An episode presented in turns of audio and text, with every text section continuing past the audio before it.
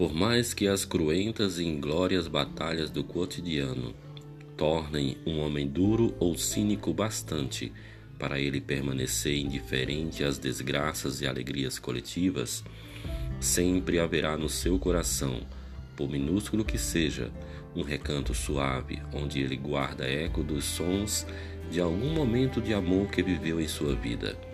Bendito seja quem soubesse dirigir a esse homem que se deixou endurecer de forma a atingi-lo no pequeno núcleo macio de sua sensibilidade e por aí despertá-lo, tirando da apatia essa grotesca forma de autodestruição a que por desencanto ou medo se sujeita, é e inquietá-lo para as lutas comuns de libertação. Esse é um texto de Plínio Marcos que nos traz a memória